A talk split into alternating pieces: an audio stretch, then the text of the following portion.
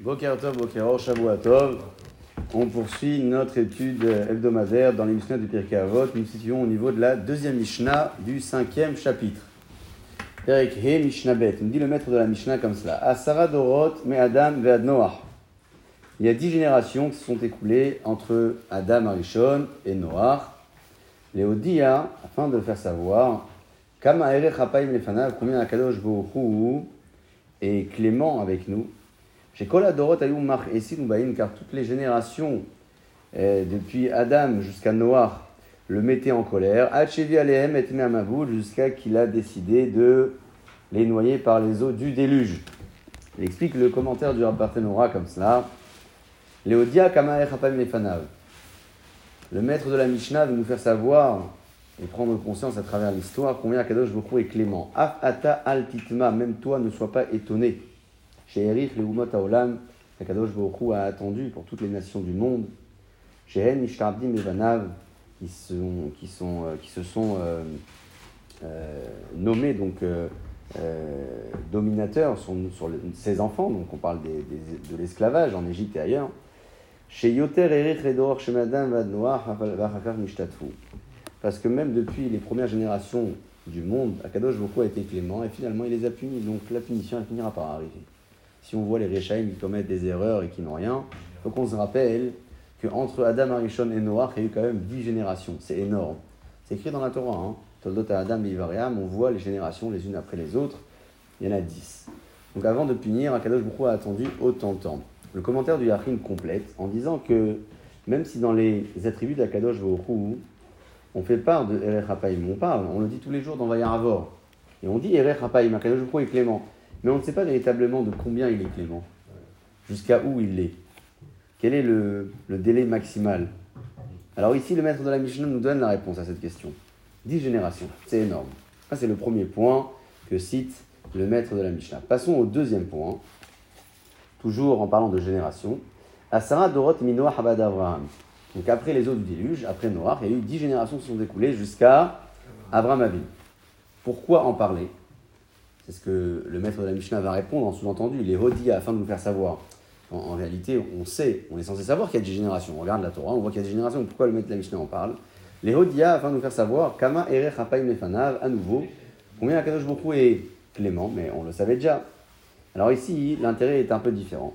Chez Kol Adorot Ayum Achesenu Banim, parce que toutes les générations depuis Noach jusqu'à Abraham Avinu ne voulaient pas euh, s'approcher d'Akadosh Hu, ils étaient carrément en colère.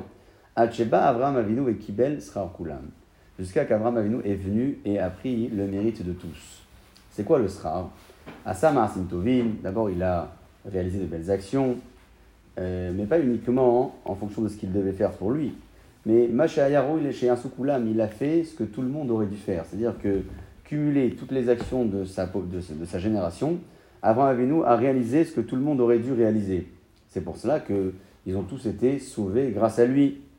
Et donc, puisqu'il a pris le mérite des mitzvot de tout le monde, de sa génération dans le monde, ici-bas, au Ramazé, alors dans le monde futur également, Akadosh Baruch Hu lui a réservé aussi le mérite de toute sa génération. Et, là, le commentaire de Barthénora hein, conclut en disant que Kol Adam, je vous lis le texte, halakim. Tout homme a deux parts. On a tous une part, là et là.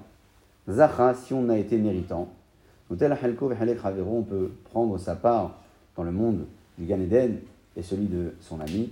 Israël, si par contre on a été responsable et coupable, certainement aussi de la faute des autres, parce qu'on est tous responsables les uns des autres, alors vehalek havero baginam, on risque de prendre notre part dans le Guénam et celle de nos amis.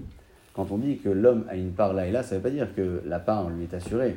Dire qu'il y a de la place, à l'image du Kol Israël et Shlaim Halik Olam Haba, hein. Souvenez-vous du stade de foot, il y a de la place peut-être pour tout le monde, mais il faut payer avant d'y accéder. On ne peut pas dire à l'entrée, il y a de la place, de toute façon, laisse-moi rentrer. Non. C'est la même chose dans le monde euh, futur. Il y a de la place pour tout le monde. Après, il faut payer son ticket. Celui qui a payé le mauvais ticket, il va vers la mauvaise direction. Et celui qui a payé le bon ticket, il va vers la bonne direction. Je conclus. À Avec- quel degré la mauvaise direction? La mauvaise direction, hein, c'est lorsqu'on est conscient de l'erreur, on la fait quand même. Ah. Euh, Il faut toujours parler de conscience. Quelqu'un qui n'est pas conscient et qui ne sait pas véritablement, d'abord qu'il est juif, on parle vraiment de ce cas aujourd'hui, parce que ça peut encore exister, c'est quelqu'un qui ne pourra pas être jugé à la même euh, hauteur que celui qui est, conscient de la gravité des faits. Après, il faut choisir d'être conscient. C'est aussi un choix. On peut choisir de rester ignorant, choisir d'apprendre. Ça aussi, ça fait partie de notre responsabilité. Le, mérite que reçoit Abraham Avinu, c'est un mérite, c'est d'abord qui lui revient parce qu'il a, fait de belles choses dans sa vie, mais parce qu'il a quand même rapproché. Il a rapproché la, la population de son époque à la Shrina, au dévoilement d'Akadosh Hu. C'est d'ailleurs lui le premier qui a reconnu Akadosh Hu, hein. On, essaie de s'imaginer qu'Abraham n'a pas vécu dans un, dans un contexte qui était favorable à cela.